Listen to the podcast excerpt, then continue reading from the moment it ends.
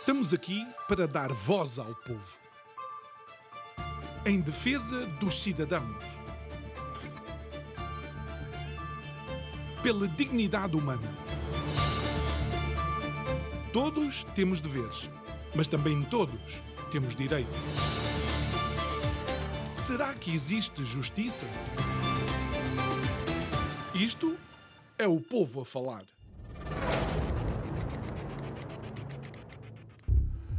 O arcebispo sul-africano Desmond Tutu tinha uma frase onde ele dizia que a esperança é a capacidade que nós temos de ver uma luz, mesmo quando estamos rodeados de trevas. Já no nosso sentido comum, aparentemente nós depositamos essa esperança normalmente nas gerações mais jovens. É assim naquilo que é o futuro das nações, é assim naquilo que é o futuro das famílias, é assim naquilo que é o futuro, sei lá, inclusive da economia e de outros setores de uma sociedade. A esperança normalmente é depositada nessas gerações que nós acreditamos e desejamos que alcancem mais do que aquilo que as gerações que as antecederam foram capazes de alcançar. Mas quando olhamos para certas chamadas telefónicas feitas por jovens de determinados partidos que dizem coisas como já ficou combinado eles escolherem uns candidatos você sabe qual é a palavra, para nós podermos garantirmos as juntas de freguesia, acho que está tudo dito quanto ao futuro e à esperança de Portugal. Boa noite, meu nome é João Nuno Pinto, isto é o Povo a Falar. Estou consigo de segunda a sexta-feira, neste mesmo horário, emissão em simultâneo Curiacos TV e Rádio Vida 97.1. O tema para este mês, à deriva é que, por mais que nós procuremos o norte, por mais que nós procuremos e olhemos para as bússolas, por mais que andemos em busca de um farol, Portugal está definitivamente à deriva. É que olhando para esta, que é considerada muitas vezes a geração melhor preparada, melhor capacitada para assumir as rédeas da nossa nação, eu quero lhe perguntar se é nesta gente que você quer depositar, por exemplo, a sua confiança e a esperança para reverter a hecatombe económica em Portugal. É que na Europa de 27 já só cinco economias estão piores do que as nossas. É se é nesta gente que você quer depositar a sua esperança para resolver os problemas da justiça, para resolver os problemas na educação, para resolver os problemas na saúde. E quero lhe dizer mais uma coisa: se é nesta gente que você quer depositar a sua esperança para resolver os problemas da nossa democracia. Nas palavras de uma outra jovem, estou-me a... Eu quero é ordenado. Se você for esperto, abre uma loja de papel higiênico porque eles percebem é de porcaria. Digo eu que não percebo nada disto.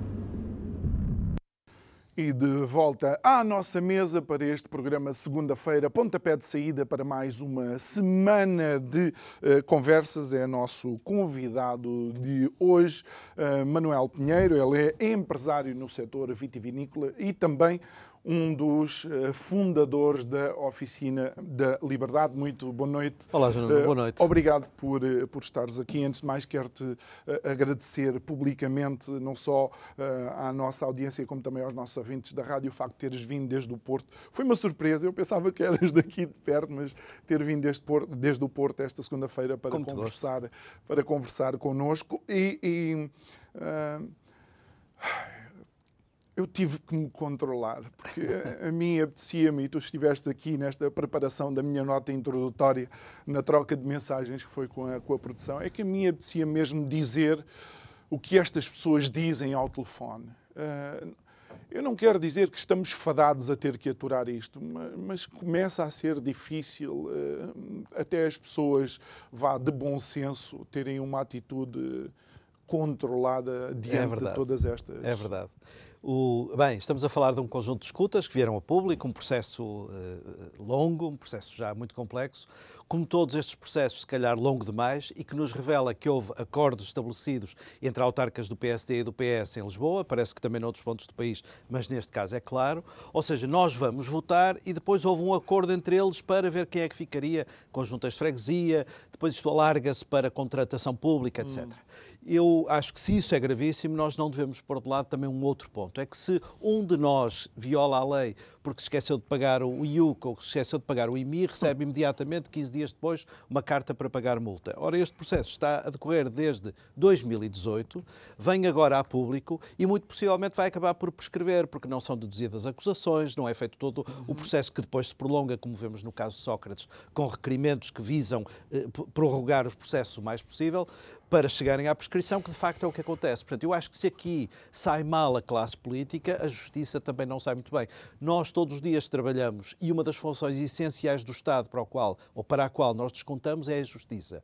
A justiça, ser justa, não é apenas tomar a decisão correta, hum. é tomá-la em tempo oportuno. Ora, quando isto vem desde 2018 e agora aparece e tudo indica que irá uhum. prescrever, aqui não há justiça. Nós, e tem que haver justiça. Nós, nós já vamos abordar este tema na parte final do nosso programa, onde, onde vamos, digamos, a, a estes casos de, de corrupção, que no fundo, eh, no fundo é aquilo que, eh, aquilo que é para tentar, inclusive, é ler a saúde uh, das instituições do Estado. Mas vamos começar por aqui. Há uma, uma completa degradação dos serviços públicos. Eu não sei o que é que tem estado a funcionar bem. Um, e, e, olhando, por exemplo, para, para a fatia de impostos que os portugueses uh, dão ao Estado, não se consegue encontrar uma correlação entre a quantidade de dinheiro que damos e a qualidade dos serviços que recebemos. Sim, isso, isso é verdade. É verdade, é triste e é caracterizador do nosso sistema.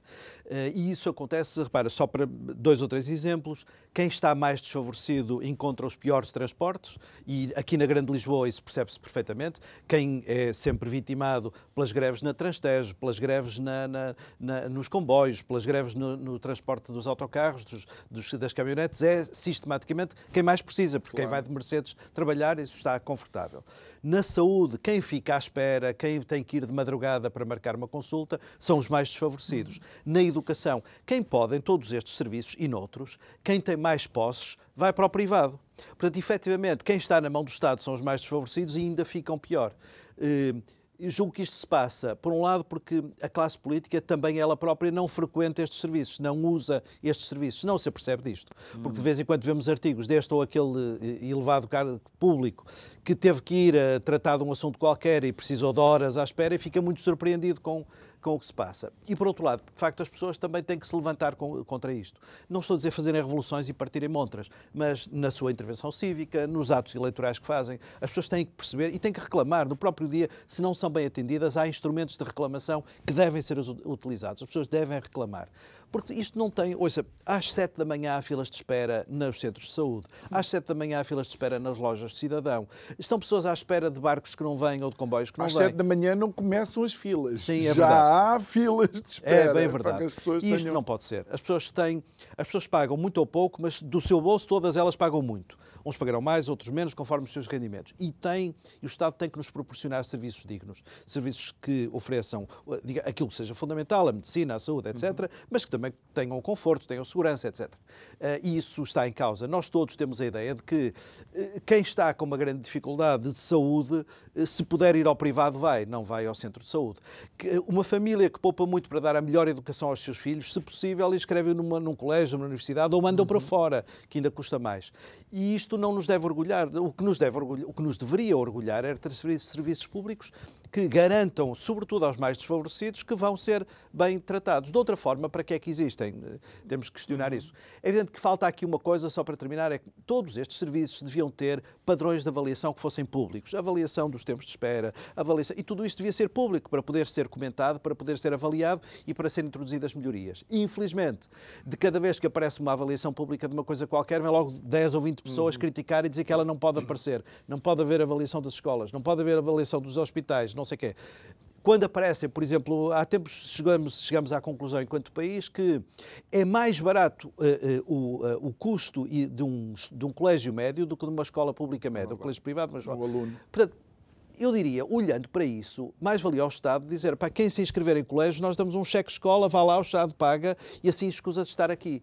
Uh, mas não, uh, uh, são logo atacadas as estatísticas e não há problema nenhum. Nós devemos ter dados para poder gerir e assim podíamos objetivar uma impressão que todos temos, que é a impressão de que os serviços públicos são maus. Uhum. Às vezes não são. Nós, às vezes, somos tratados de uma forma admirável, mas só com dados objetivos é que os podemos avaliar. E só mesmo para terminar. O problema não é dos funcionários públicos, ou seja, quem causa os maus serviços públicos não são os funcionários públicos, muitos dos quais têm que levar para lá o papel de fotocópias ou o papel higiênico dos quartos de banho, uhum. ou isto ou aquilo ou aquilo outro. O sistema está permanentemente a ir abaixo, é ficam verdade. horas à espera para despachar. Portanto, o problema não é das pessoas que exercem, é do modelo de gestão de tudo isto o Ronaldo da gestão seria, seja lá ele quem for, seria, teria muita dificuldade em gerir bem um hospital público ou uma escola pública, porque quando se partem as cadeiras não pode comprar novas, tem que mandar um contrato. É todo um, todo um que... processo. Exatamente. Uhum. E, portanto, tudo isto nos leva ao modelo de gestão pública de, de, de, todos estes serviços que me parece que é muito deficiente e que não permite que se melhore, por muito que as pessoas que estão no terreno possam querer melhorar. Olha, e, e porque eu utilizei a palavra, a palavra esperança,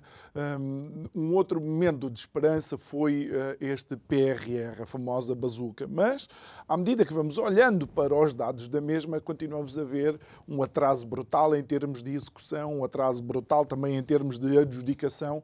Ou, ou seja, nós nem com dinheiro conseguimos agilizar as coisas de forma que algumas respostas sejam dadas. Sendo que me parece também perverso que utilizemos o dinheiro do PRR para fazer coisas que já deviam estar feitas. Este dinheiro devia ser um impulsionador para uma nova fase, não é assim? Sim, claro. Uh só para explicar lá em casa, a, a, União Europeia tem tido, de há bastante, pelo menos desde 2011, há bastante tempo esta parte, a ideia de que deve injetar dinheiro na economia para a pôr a funcionar. Podíamos discutir se isso é melhor ou pior, enfim, Sim. e se calhar levar-nos a uma conversa interessante. Mas neste caso há um pacote muito grande que é posto pela União Europeia à disposição do país. Portanto, isto não é dinheiro que apareceu do nada, é dinheiro dos contribuintes, que é posto à disposição do país para nós investirmos em tornar Portugal mais competitivo. E, portanto, isto é como foi há 500 anos o ouro do Brasil. As coisas ou são bem usadas ou então é um crime. Neste caso, o PRR, o que seria fundamental é dotar o país de competitividade para que as novas gerações encontrem um país melhor e o país se desenvolva. Infelizmente, não é isso que está a acontecer. Uh, uh, o PRR foi, uh, foi digamos, o, a forma de gerir essas verbas foi construída de tal modo que a maior parte delas vão para o Estado e o argumento que o Governo nos dá é o de que, pois, elas chegarão ao setor privado porque o Estado vai encomendar bens e serviços no setor privado. Mas o que nós precisamos não é isso, é de reformular a economia, é de ser mais uhum. exportadores, uhum. é de criar criar oportunidades de, de, valor para o emprego dos jovens, é de criar empresas que possam pagar aos jovens para eles não irem para o estrangeiro, ficarem cá a trabalhar e serem bem pagos. Portanto, nós devíamos pôr isto na economia. Devíamos também aproveitar para reformular o Estado, ter um Estado mais ligeiro, com menos gorduras, mas mais ágil, mais capaz. Por exemplo, nós precisamos de mais Estado na justiça, mas se calhar não precisamos de Estado em coisas que, que, que vemos no dia a dia e que são absolutamente desnecessárias. Portanto, ter mais agilidade. Estou convencido que não, não, não, não estamos a usar estas verbas como deve ser. Hum, depois, como dizia bem, nós estamos a demorar muito a usá-las. Aliás, de certeza que nos próximos anos vamos ter aqui um sufoco para as usar, porque senão Bruxelas considera que elas caducaram e não, não, não, não são usadas. Exato, temos que as devolver, como aliás é histórico. Portugal não é dos piores países da União Europeia, sei lá, a Grécia e outros são uhum. piores, mas mesmo assim temos algum histórico disso. E se olharmos para trás, reparem, nós aderimos à Comunidade Europeia em 86 éramos dos países mais pobres. Depois aderiu o leste europeu. O leste europeu foi-nos ultrapassando, todos aqueles países do leste foram ultrapassando Portugal. Eh, hoje estamos ao nível da Roménia e já nos estamos a aproximar da Turquia, que está fora da União Europeia, tive eleições este fim de semana, e portanto é um, isto são países que nós nos habituávamos a considerar como sendo países pobres e ultrapassados. E a Roménia que nos vai ultrapassar no Exato. próximo ano, segundo Nem mais. todos os indicadores. Não é? Exatamente. A Roménia que está com muito mais força do que nós e nos vai ultrapassar. Nós, neste momento e nos últimos dias, o Governo uh, uh, divulgou números que são positivos, mas isto são pequenas curvas positivas que nós vamos tendo. Hum. Porque se nós voltarmos atrás à crise que tivemos no tempo do Igero Sócrates e que depois se refletiu na presença da Troika, nós estávamos ao nível e tivemos uma crise como a da Irlanda. Mas olhando para a Irlanda agora, vemos que ela se desenvolveu brutalmente. E porquê? Nós teremos algum problema genético em Portugal? Nós somos menos formados ou menos inteligentes ou coisa que vai. Não. Hum. É porque nós temos muita dificuldade em nos organizarmos e em pôr as coisas pela prioridade uhum. certa. O país precisa ter empresas competitivas, precisa ter empresas que paguem bem aos jovens para ficarem cá e que levem o país mais, Mas, mais adiante. Oh, Manuel, o, o, estádio, o, estádio, o Estado continua a insistir nesta ideia de convergência, mas honestamente eu não vejo convergência nenhuma com os nossos parceiros não, não, europeus. Uh, há aqui que fazer talvez uma, uma distinção. Uh, uh, os, os, governos, neste caso o atual, tendem a olhar para a nossa convergência uh, comparando com a França e a Alemanha. Mas nós temos que nos comparar com os países que são comparáveis connosco, a República Checa, a Eslovénia, a Irlanda, notoriamente, que já falamos, porque esses são os países que estão perdão, que estão na nossa corrida. Uhum. E face a esses todos, nós estamos a perder. Ou seja, nós podemos agora ter seis meses ou um ano em que crescemos mais do que a Alemanha e ficamos felizes. E é bom, o crescimento é sempre bom, naturalmente. Mas nós precisamos é de crescer estruturalmente. Nós precisamos de crescer ao longo de décadas e ao longo de uma geração. E isso é que não está a acontecer.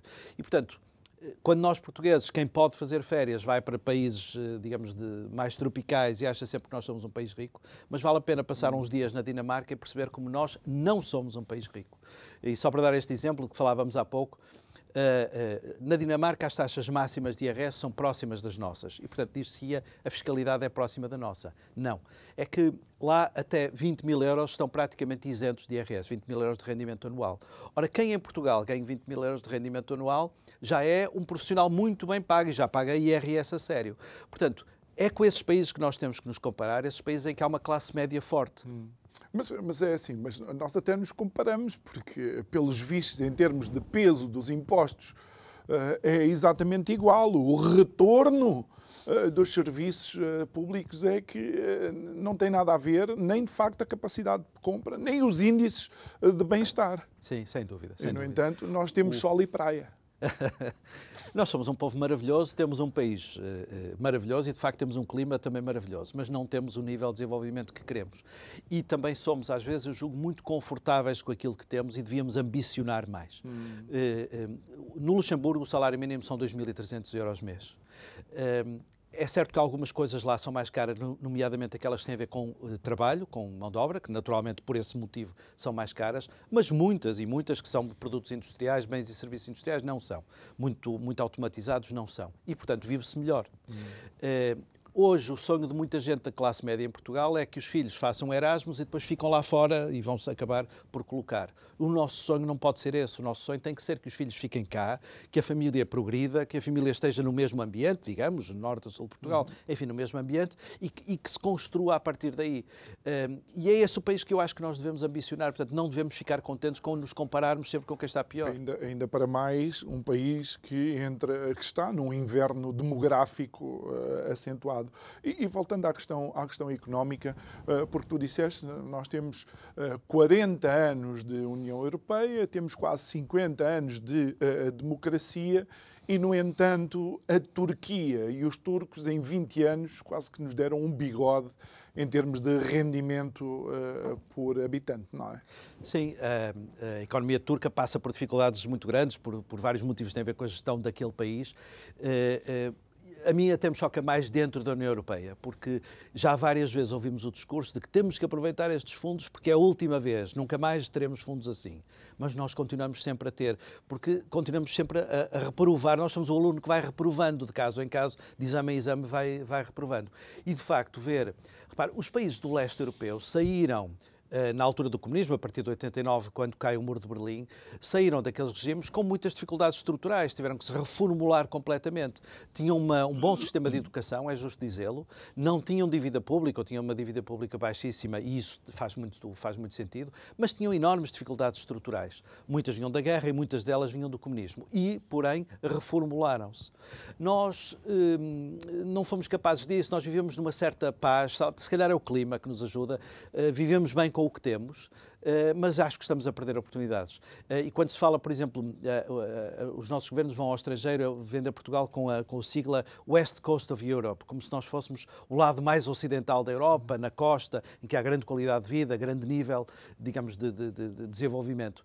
Realmente não é assim, nós sabemos que não é assim. E, portanto, enfim, depois agarramos-nos, isso também é errado, agarramos-nos a mitos, quer dizer, durante uns tempos era o discurso de o nosso futuro é o mar. Depois foram as autoestradas. Agora chegamos à conclusão, por exemplo, a Irlanda tem menos autoestradas que nós, mas está muito mais desenvolvida. Hum. Nós precisamos de investir mais nas pessoas, nas empresas, na competitividade dos, dos, dos, recursos, no território. Por exemplo, nós temos a população toda na costa uh, e quem é que está no distrito de é Porto é Alegre? Quem é que está lá em cima em trás dos montes? Uh, e isto são, são problemas do nosso desenvolvimento que precisavam de ser endereçados e que não são porque nós vivemos do dia a dia. Quer dizer, qual é o problema esta semana? Qual é o SPI nesta semana? Isso tolhe o nosso desenvolvimento. Temos que ambicionar mais como país. E deixa-me só mencionar aqui os dados da Turquia, porque por mais que eu queira ultrapassar isto, não consigo. Uh, em 2000, o rendimento por habitante turco era 50% do português, metade em 2022 já é 92%. 92%. Portanto, em 20 anos eles conseguem uh, subir em termos de rendimento por habitante uh, quase até nos uh, alcançar. E, e obviamente, a falta de estratégia e a falta de política a, a longo prazo também se sente numa área, de alguma forma, que te é mais, que te é mais chegada, que é as políticas, as políticas agrícolas. nós sabemos que Portugal é um, eh, vá, no, no, mundo é um potentado a nível de, do vinho, por exemplo, eh, mas eh, aquilo que eu vejo nos últimos tempos é uma dissociação entre os agricultores e o setor e até a própria tutela. Sim. A agricultura é, é, essencial no país. Nós temos a ideia de que, como estamos dentro da União Europeia, cada, cada país se especializa naquilo em que é melhor mas há questões de fundo que não devem ser esquecidas. O país tem que ser capaz de se alimentar pelo menos a um certo nível. Eh, não só por questões estratégicas, se houver uma greve dos caminhões em França durante duas ou três semanas, vão começar a faltar aqui coisas dos supermercados, uhum. também por uma questão de ocupação do território e do ambiente. A agricultura gera emprego, gera riqueza, fixa pessoas em locais onde não há, onde não há atividades económicas alternativas e, portanto, a decadência da agricultura significa o abandono de uma boa parte do país. Quando digo agricultura, aqui mais lato, portanto, a floresta, a agropecuária, etc. E, portanto, Portugal deve ter uma agricultura, deve apostar nela e ela deve fazer parte da nossa agenda política. Infelizmente não faz assim muito, como sabemos. Uh, os ministros da Agricultura têm vindo a perder poder nos vários governos. Neste governo isso é muito claro. Por exemplo, quando uh, se passou a crise do Covid, havia um, um grupo de ministros que se reunia com o, o Primeiro-Ministro eh, semanalmente para tratar das questões de crise. A agricultura não fazia parte dele. Uh, isto ainda não é, porque haverá críticas que se possam fazer à Ministra, mas é, é a própria uh, agenda política não tem a agricultura lá dentro. E tem que ter, tem que ter. Uh, tem que ter pelos motivos que, que, citei e tem que ter porque, de facto, ela faz parte do desenvolvimento de um país que queremos ter e que, que queremos que não seja abandonado. E significa pouco. A Sra. Ministra já não foi convidada para uma série de eventos. Eh, isso tem a ver também com o mau relacionamento com, o próprio, com a própria estrutura produtiva e com as associações e com as confederações. Eh, os agricultores são muito importantes para o país, devem ser acarinhados pela população. Os bens não nascem na prateleira do supermercado, garanto-lhe. Os bens precisam de ser cuidados, a, fruta precisa ser cuidada ao longo do ano e depois, quando é colhida, é um momento de festa, é um momento que, do qual resulta do, do trabalho de um ano inteiro. E, portanto, nós precisamos de levar a agricultura para a agenda política. Infelizmente, isso não acontece e, e acontece o pior que é eh, eh, a agenda política é muito marcada, por exemplo, pela mensagem do PAN, que é uma mensagem muito anti-agricultor, a ideia de que os agricultores destroem o ambiente, que é outro disparate um agricultor que tenha um pedaço de terra maior ou menor, não importa, até às vezes alguém que trabalha noutra área e que tem um bocadinho de terra, ou então um grande agricultor com uma área muito grande, aquilo que quer preservar é a terra para os seus filhos, para os seus netos. Portanto, eh, a terra, a água que, que, que, ajuda a produzir, tudo isso são bens fundamentais que um agricultor quer preservar e preserva. Infelizmente, isto de facto não acontece. Tu trouxeste aqui a agricultura, mas a agricultura tem muita dificuldade em chegar à comunicação social em geral e, portanto, ainda bem que o fizeste aqui e que o tens feito.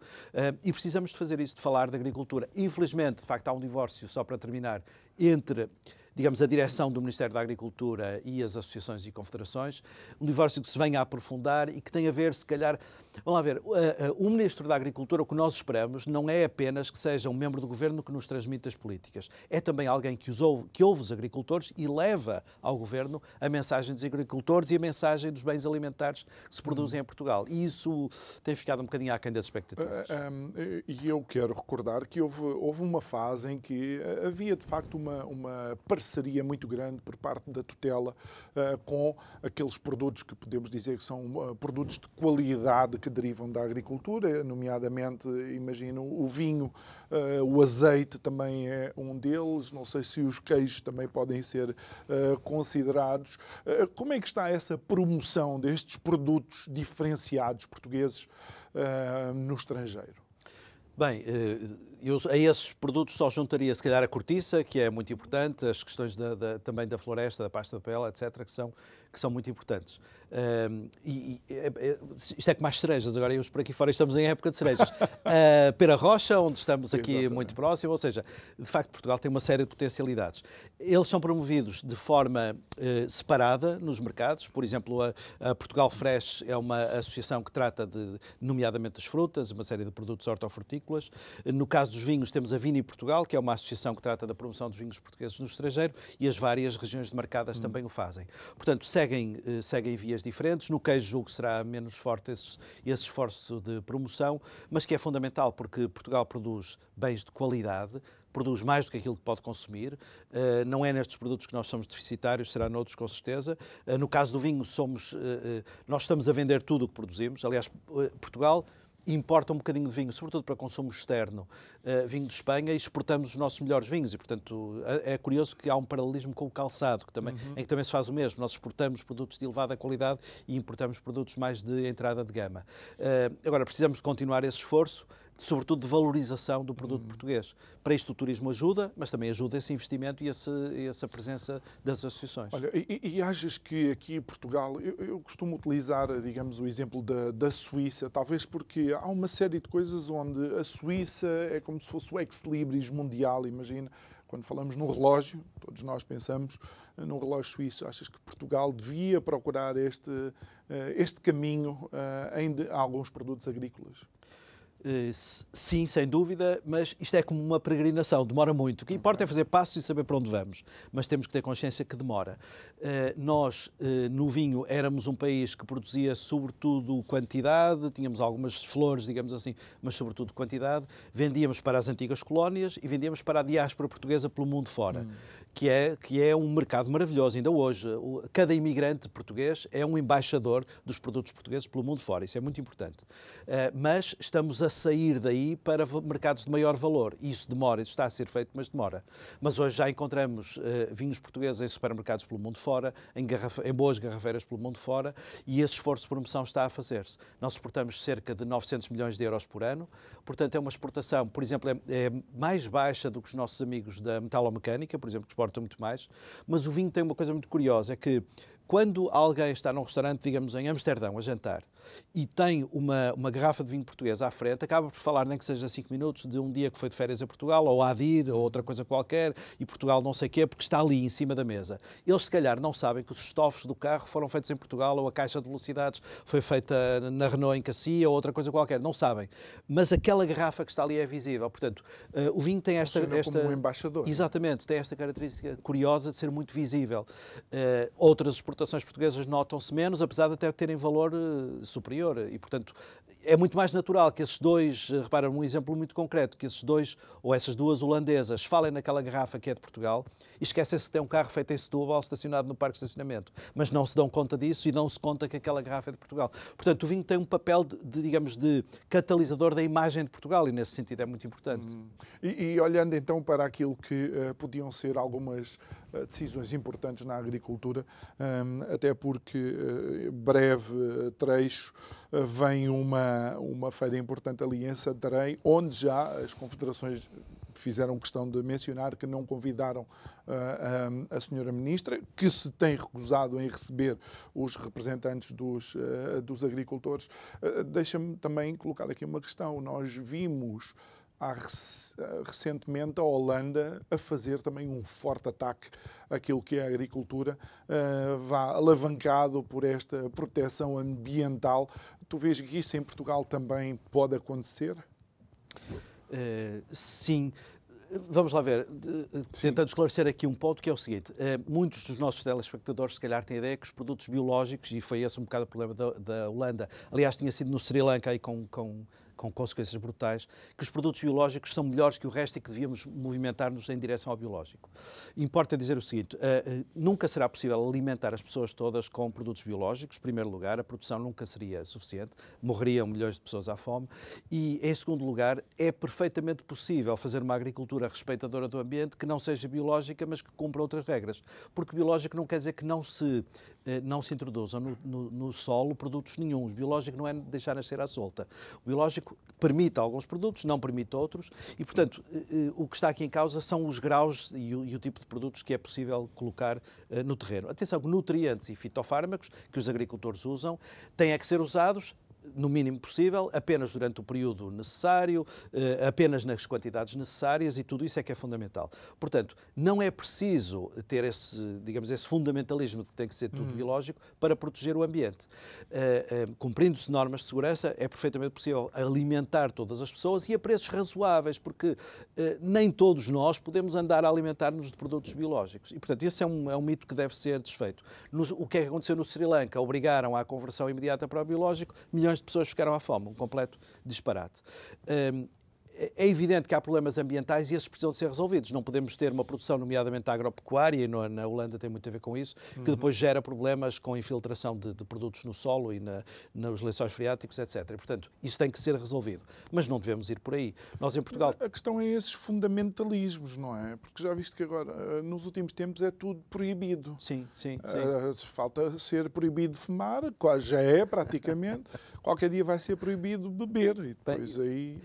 É verdade. Eu, nós vamos chegar ao dia em que alguém vai uh, marcar uma consulta no médico de família e dizem o senhor não tem prioridade porque é fumador, uh, ou o senhor não tem prioridade porque comeu não sei o quê, e, e, passam outros à frente. Enfim, eu estou convencido que estamos uh, menos longe desse, desse dia. Na agricultura, esse fundamentalismo levou, por exemplo, a que a Direção-Geral das Florestas passasse do Ministério da Agricultura para o Ministério do Ambiente. E isto só para dar, só para dar uma ideia, se um agricultor tiver um, um bocado de eucalipto eucalipto ou de pinhal, e se tiver umas macieiras, ele fica dividido em dois ministérios, porque as macieiras é o Ministério da Agricultura e o pinhal já é o Ministério do Ambiente. E, portanto, tem que tratar dos papéis em dois sítios. Já é difícil é, não imaginar exatamente, dois. Exatamente, desgraçado. Uh, esses fundamentalismos, de facto, estão errados. No caso do vinho, é preciso dizer o seguinte: o vinho é álcool e, portanto, tem que ser consumido com moderação, com responsabilidade. Isto uh, não só não devemos esquecer ou esconder, mas devemos afirmá-lo. Claro. Todas as bebidas alcoólicas Estão aí, com moderação. As campanhas, Exatamente. milhões de, eh, de, euros em campanhas para alerta da população em relação a isso. Exatamente. É por isso que eu digo, o próximo passo é que é a proibição. Sim, eu julgo que o, as propostas do Ministério, da, sobretudo da Saúde neste caso, são no sentido de colocar nos rótulos de vinho imagens do tipo daquelas que há no tabaco e de estabelecer um preço mínimo elevado para a venda de vinho. Hum. Isso não faz sentido. Uh, vão lá ver, os nossos amigos do norte da Europa têm o hábito de não beber álcool à semana e depois ao fim de semana bebem brutalmente. Exatamente. Nós temos um hábito diferente, nós temos um hábito de beber regularmente, mas com alguma moderação. E portanto o que eu julgo que devemos fazer é eh, ser, cada um de nós ser embaixadores dessa moderação, é preciso beber com responsabilidade, não beber se vai conduzir, etc. Enfim, todos já vamos conhecendo essas regras, mas ao mesmo tempo permitir que, ele seja, que, que o vinho seja vendido, seja consumido, seja comunicado. Seja, nós temos um país maravilhoso. Nós, há, há, pouco antes de começar o programa, estávamos a falar da Beira Interior. Hum. Como a Beira Interior tem vinhos maravilhosos que são desconhecidos.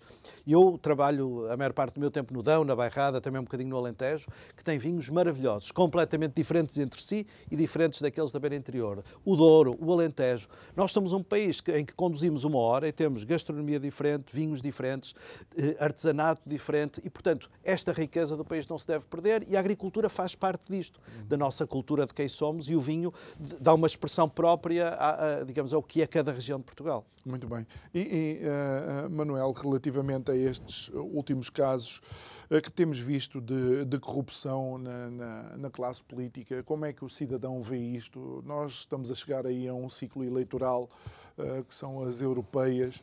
Como é que achas que tudo isto se pode expressar nas urnas e como é que tu sentes no dia a dia com as pessoas com quem te cruzas? Eu sinto um afastamento enorme das pessoas face à política e um pouco a ideia de que os que lá estão são todos iguais e são todos igualmente maus. Ora, a democracia devia ser o poder do povo. Aliás, democracia, a palavra grega diz-nos mesmo isso. É preciso que as pessoas participem mais, é preciso que percebam que não há todos iguais, mas nós temos que fazer essa distinção no boletim de voto, sejam lá eles quem forem, mas temos que distinguir. Uh, e de facto não se pode premiar aquela ideia do rouba mas faz, não pode ser. Uh, nós temos que penalizar as pessoas que exercem cargos públicos quando. Mas quem é que pode ter essa ideia em Portugal? O rouba mas faz.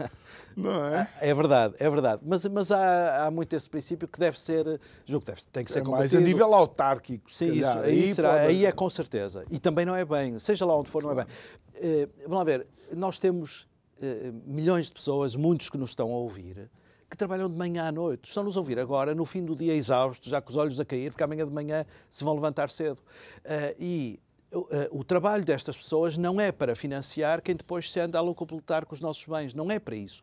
É para que quem está nos cargos públicos, por exemplo, quando chegam as pessoas que estão nos cargos públicos, são recebidas com bandeiras, com parangonas e não sei o quê. Isso justifica se elas estiverem a fazer um serviço público. Se estiverem lá para sacar algo para si, não se justifica de todo. Justifica-se serem levadas à frente de um juiz. E, portanto, a, a, o, o, meu, enfim, o meu, a minha conduta e o meu apelo às pessoas é que participem civicamente. As próximas eleições, de facto, como dizes bem, são menos interessantes são as europeias, se calhar são eleições que chamam menos, mas é importante ir lá, até porque vai haver um sinal para Portugal da forma como nós votarmos nas eleições europeias. Portanto, as pessoas devem ir e votar em quem pensam, não precisam de fazer campanha, depois, naturalmente, mas devem participar no dia a dia. O, a, a, atenção, que a classe política é diga-se bom, na verdade, que com mais ou menos combinações entre eles, nenhum deles entrou lá porque roubou as eleições. Devem ser muito raros esses casos. A classe política está lá foi eleita pelas pessoas que votaram livremente. E, portanto, a mesma liberdade que nós temos para votar mal, obviamente também temos para votar bem e para mudar. Eh, e mudar não é só circular de A para B, de A para B. É, é mudar de políticas, é mudar de, de, de, de claramente mudar de caras. E, e, se os políticos perceberem isso, reagem melhor. Se acharem, não, vamos dar porrada que eles aguentam. Como dizia, havia um banqueiro que dizia, ai, aguenta, aguenta, em 2011, 2012, o presidente do BPI à data, eh, quando se falava em aumentos de impostos. Eh, e, de facto, aguentamos. Nós aguentamos. Nós hoje temos a maior é carga fiscal de sempre. Era? era, exatamente quando se dizia vai ser preciso aumentar os impostos, ninguém aguenta, e ele respondeu aguenta, aguenta. E ele tinha razão, porque nós hoje temos a maior carga fiscal desde o dia em que o país foi fundado. E, portanto, não, isto realmente não pode ser. E como disseste no início bem, temos esta carga fiscal, mas não temos serviços públicos que nos orgulhem. Uhum. Se nós tivermos esta carga fiscal, mas se um de nós agora nos sentir mal for um centro de saúde e vai ser atendido, isso era diferente. Mas não ter que ir para lá às sete da manhã para tirar a senha. Olha, e, e, olhando agora para, uh, de facto, para casos, uh, nós pensávamos que uh, estes casos apareciam em termos de corrupção, era este partido ou aquele, mas agora vemos, digamos, um processo, do meu ponto de vista, é, é, é corrupto no sentido em que Uh, demonstra alguma uh, promiscuidade entre os próprios uh, partidos, não é? que são visados aqui no caso Tutti Frutti, e isto só acentua essa ideia que tu transmitiste, que nós pensamos que eles são todos iguais. Os partidos estão a erudir a democracia? isso, essa pergunta é muito difícil, porque, só para fazer aqui um paralelismo, o Hitler, na Alemanha, foi eleito E isto é muito curioso. Porquê é que ele, vai, porquê é, que ele é eleito? Porque os partidos do centro, digamos mais à direita ou mais à esquerda, na, na, na democracia alemã dos anos 30, não tinham respostas para os problemas das pessoas. Uhum. E, portanto, o cidadão alemão, nos anos 30, foi, foi evoluindo para uma situação em que tinha a extrema-esquerda e a extrema-direita. Os partidos do centro não respondiam. Ora, nós hoje sabemos, e sabemos por causa disso também, que os partidos do centro são fundamentais para uma democracia. Porque a esmagadora maioria das pessoas vota um bocadinho à direita ou um bocadinho à esquerda, mas não vota nos extremos. E quando os partidos do centro começam a implodir, quando os partidos do centro não têm resposta para os problemas do dia a dia, o que fica em causa não são esses partidos, é a própria uhum. democracia. Uh, portanto, isto, neste sentido, isto preocupa-me muito. Eu acho que os partidos do centro têm que ter respostas para, os para as questões das pessoas e para a questão da corrupção. Tem, quanto a mim, tem que ter uma resposta muito clara: é que não pode existir dentro de um partido pessoas que estejam sob acusações de corrupção. Essas devem ser, no mínimo, suspensas e, se forem uhum. condenadas em tribunal, devem ser expulsas. Ou, no caso de violações éticas sérias, também devem ser postas fora. Quer um partido não deve ter vergonha, deve orgulhar-se de dizer quem aqui dentro não se comporta como deve ser é expulso imediatamente. Não queremos essa pessoa no nosso partido. Ora, isso é raríssimo no nosso sistema político, não é? Nós já vimos situações do pior. Eu lembro sempre daquele aquele deputado que uma vez roubou o gravador a um jornalista quando estava a ser entrevistado. Nunca sei o que lhe aconteceu, mas sei que não foi expulso de coisa nenhuma. Portanto, estas violações éticas ou, em alguns casos, criminais têm que ser exemplarmente punidas para que todos percebamos que a, a sociedade é, como deveria ser, impoluta. Uhum. E, e, olhando agora para esta Comissão Parlamentar de Inquérito à TAP, Uh, obviamente tem sido vá, recordista de audiência, a ida de alguns dos, dos envolvidos lá a, a, ao, ao Parlamento. Uh, tu crees que isto uh, demonstra ainda mais o quão instrumentalizadas estão uh, determinadas ferramentas do Estado, nomeadamente isto do SIS ir buscar um computador à casa de quem quer que seja. Sim. É, só para começar, num ponto que eu acho que é sempre importante recordar, cada um de nós e cada pessoa que está lá em casa pagou 320 euros para a TAP. São uh, 3, mil e, 3, 3 mil milhões, 3.200, e portanto cada um de nós pagou do seu bolso, o que nos custa às vezes pagar 20 euros por qualquer coisa, nós pagamos sem poder discutir 3.200 milhões, portanto 320 euros cada um de nós. Uh, a, a, questão do SIS surpreendeu-me, sobretudo, eu, isto, isto, parece ser a ponta do iceberg. Eu acho estranhíssimo como é que alguém do governo liga para o SIS ou liga para o CIRP e consegue rapidamente vão buscar um, um computador sem haver alguma ponderação sobre os assuntos. Aliás, como se veio a perceber, os mesmos fecheiros eram acessíveis pelo telemóvel. Eh, e preocupa-me porque eh, nós falávamos há pouco da participação cívica, é natural que haja governos e, e, e, que tenham, digamos, opções políticas e intervenções políticas muito agressivas. Isso é da natureza das coisas. Mas devem existir instituições independentes. Por exemplo, quem dirige o CIS e o CIRP deve ser independente. E vamos ver a pessoa que está lá e não é bem assim. Quem dirige o Banco de Portugal deve ser independente. E vamos ver a pessoa que está lá e não é bem assim. E vamos pelas instituições fora e percebemos que essas pessoas que deviam ser profissionais com o código ético de cada uma dessas instituições não são assim. Porque uma democracia faz-se desta forma. Os jornalistas devem ser independentes, uh, uh, essas instituições, as polícias, os tribunais, etc. Os reguladores. Os, tudo isso, exatamente. E a independência destas instituições é tão importante quanto haver eleições livres. Se houver eleições livres, mas se a comunicação social estiver controlada, as eleições, em última análise, não são livres. E preocupa-me muito ver como. Uh, uh, neste caso o Partido Socialista, mas se fosse outro também seria se calhar a próxima, mas neste caso é muito claro como o Partido Socialista tem vindo a nomear pessoas para estes cargos. Uh, e depois, quando precisa delas, elas respondem. Deveria ser o quê? Deveria ser o Presidente da República? Tenho alguma dúvida. Deveria ser um acordo uh, com uh, membros do Parlamento? Se calhar, mas íamos cair no centrão. Deveriam ser concursos públicos? Talvez. Eu acho que sim. Acho que para algumas instituições devíamos ter concursos e audições públicas. Os norte-americanos fazem muito isso. Por exemplo, quem vai dirigir uma grande instituição tem entrevistas públicas no Parlamento para que, seja os membros do Parlamento, seja o público, percebam quem é aquela pessoa, ao que vem, o que vai fazer. Aliás, lá até os membros do governo têm, têm esse tipo de entrevistas. Uh, o que é bastante bom porque permite logo perceber se alguém é notoriamente incapaz, quer dizer, mesmo que tenha muita força política em seu apoio, torna-se evidente que aquela pessoa não é capaz. Não. Se calhar não era uma má solução, precisamos de instituições mais independentes. E, e, e quando olhamos, por exemplo, a não recondução de Joana Marques Vidal, uh, foi algo inédito, uh, no cargo de Procuradora-Geral da, da, República, uh, mais uma vez, é sintomático e volto aos partidos. Nós estaremos a viver uma fase em que os partidos políticos estão a lutar, vá, os tradicionais, pela sua própria sobrevivência, à medida que estes casos vão aparecendo. Sim, eh, eu, esse exemplo é, é, é, certeiro, é cirúrgico. É verdade isso. Eu, eh, eh, sem retirar força ao exemplo, só diria o seguinte, que foi curiosamente como começamos a, esta nossa conversa. A justiça tem que ser célere. A justiça tem que ser célere. O caso Sócrates, repara, eu estou convencido, enfim, mesmo como pessoa, que o engenheiro Sócrates não, não, não se comportou bem. Portanto, ele, que ele, aquilo que fez não é aceitável. E mais do que isso, politicamente, uh, uh, não percebo que um primeiro-ministro pudesse ter aquele tipo de comportamento. Mas estou convencido que ele é culpado de violações da lei. Agora, o que devo dizer ao mesmo tempo é que não se justifica estar há tantos anos sem ser julgado. Quer dizer, nem que o processo fosse repartido em várias fases ou em vários processos diferentes, mas ele já tinha que ser julgado. Porque culpado ou inocente, mesmo o culpado, repara, o culpado tem direito ao processo. Aquela aquela pessoa que fez, que violou a lei, tem direito a exercer defesa e ser julgado. Uh, e neste caso que estamos a ver agora de Tutti Frutti, e nesse caso isso, e do, do engenheiro Sócrates, isso não, engenheiro passa a expressão, uh, isso, não, uh, isso não aconteceu e a celeridade é um ponto essencial da verdadeira justiça. Sem celeridade, ela não é justa. Mas então vamos ficar na justiça e na instrumentalização. Termina, Exatamente. Termina, Exatamente. Terminaste, deixa-me só não, dizer é uma mesmo. coisa. Eu já tive aqui um convidado várias vezes, ele era um uh, ex-inspetor da Polícia Judiciária, estava em Setúbal, e dizem que em Setúbal, inclusive já sabiam qual era o quarto do hotel onde o primo de uh, José Sócrates ia receber o dinheiro do caso Freeport. E, no entanto, nunca aconteceu nada e foi permitido a esse secretário de Estado do Ambiente, que era o que ele era, chegar a primeiro-ministro.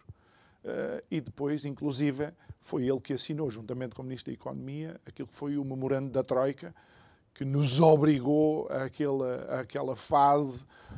Queres mais instrumentalização que isto? Uh, enfim, esse, esse pormenor não conheço, mas isso, uh, ser assim, de facto, é evidente.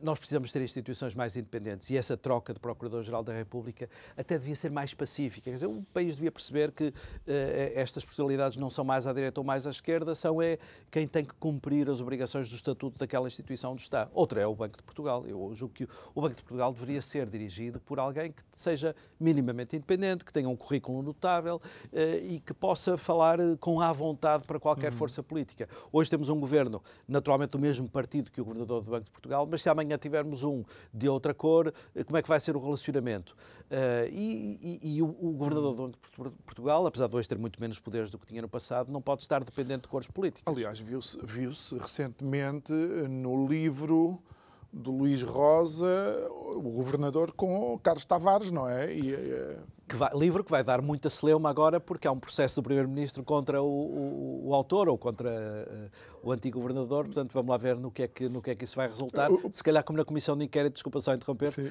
como na Comissão de Inquérito da TAP, vamos é saber mais coisas. Mas, Eu acho que eles é melhor estarem quietos em tudo, porque quando levanta-se uma pedra Sim, aparecem é, é como, é, como, é como estar na, nas areias movediças, o melhor é não mexer-nos, assim dá-nos mais possibilidade de irmos afundando devagarinho, pode ser que apareça alguém para nos, uh, para nos salvar. E não sendo, obviamente, eu um preconizador de uh, figuras sebastiânicas em manhãs de nevoeiro, uh, mas alguma coisa tem que mudar, pelo menos nas caras uh, ou nas políticas em Portugal. Sim, o, o, o, Governo tem a oportunidade, eu julgo que o Primeiro-Ministro não, não deseja isso, mas tem ainda a oportunidade. Nós, a, a, a legislatura ainda vai a um terço, quer dizer, não, nós não estamos no final Tem de um, um ano e pouco. Exatamente, nós parece que estamos num momento de fim de ciclo, mas em termos de legislatura não estamos. E, portanto, o Primeiro-Ministro tem todas as oportunidades de fazer uma reformulação profunda do Governo. Admito que não queira, eh, não só porque isso dá uma imagem de fragilidade, mas também porque há aqui um problema que é pouco debatido, mas que é, subjaz a muitas destas, destes assuntos que viemos a tratar, que é quem é que quer ir para os lugares? Porque, eh, e não é só os lugares de topo, até lugares intermédios, quem é que quer deixar a sua vida profissional para eh, ir para o governo? Não deve ser, eu admito que para o Primeiro-Ministro contratar fora, digamos, de um círculo político muito próximo não deve ser fácil. Ir buscar ministros viu-se no caso da habitação. A habitação, eu quando vejo o, historial do que é o Ministério da Habitação, havia pessoas admiráveis. Uh, e hoje, quem é que o, o, o hum. Primeiro-Ministro vai buscar? Uma jovem, o que em si seria um ponto positivo, mas que é alguém que não tem currículo, nunca escreveu um artigo sobre o assunto. Partidário tem. Uh, só tem currículo partidário, exatamente. Uh, isso Aliás, é uma, já, já, se viu, ele arriscou com o Ministro da Economia e do Mar e até o Secretário de Estado desautoriza o próprio, o próprio Ministro. É verdade, é? pois há esse facto, que é, ou esse fator que é quando algum independente está num governo, é uma espécie de enxerto que não pega, tem ali muita dificuldade, porque depois não se relaciona com as estruturas do partido de poder. Uh, mas isto, isto, esta dificuldade de contratar gente, uh, também julgo que é um dos motivos pelos quais o Primeiro-Ministro não faz uma remodelação mais profunda. E, Manuela, em 30 segundos, uh, como é que podes incentivar ainda mais os nossos concidadãos a terem uma participação cívica e como? Bem, o país pertence-nos, o país não pertence a outros, o país pertence a todos que aqui trabalham, qualquer que seja a sua origem, qualquer que seja a sua cor, qualquer que seja o seu credo, o país pertence-nos e, portanto, as pessoas devem expressar a sua opinião, devem reclamar, eh, não necessariamente nas redes sociais, mas os serviços públicos têm mecanismos de reclamação, peça a folhinha e reclame, e quando chegarem as eleições, vá votar em quem entender, vote livremente, mas vá lá votar, isso é fundamental. Muito bem, Manuel Pinheiro, muito obrigado. obrigado. Uh, e até uma próxima oportunidade. Sejamos nós, de facto, capazes, e deixe-me utilizar esta analogia com aquilo que se viu anteontem, sejamos nós capazes de nos levantar, independentemente de qual seja a nossa cor futebolística, e juntar-nos num marquês qualquer a dizer a estes políticos ou isto muda ou vão, vamos mudar cada um de vocês. Fica esta nota para segunda-feira. Resta-me agradecer e dizer que amanhã estamos de volta para mais um programa. Até amanhã. Obrigado.